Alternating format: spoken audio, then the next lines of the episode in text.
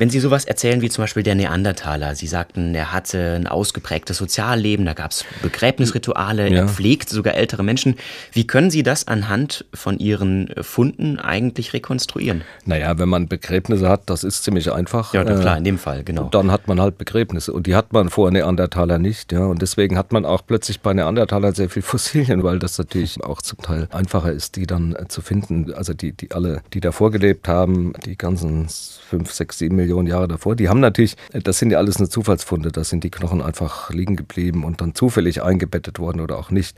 Aber zum Beispiel, dass Angehörige gepflegt wurden, gut, wenn ich also ein Skelett habe und das gibt es von einem alten Mann, der also auf einem Auge blind war oder wahrscheinlich auf beiden, sieht man ja vom Knochen her, also das Auge hat praktisch gar nicht existiert und dann praktisch keine Zähne mehr hatte, also auch sich nicht, also eigentlich äh, und auch kaum gehen konnte. Das kann man alles an den Knochen rekonstruieren. Ich meine, dann muss man schon sagen, also wenn der nun so alt geworden ist, ja, dann muss er Unterstützung gehabt haben. Mhm.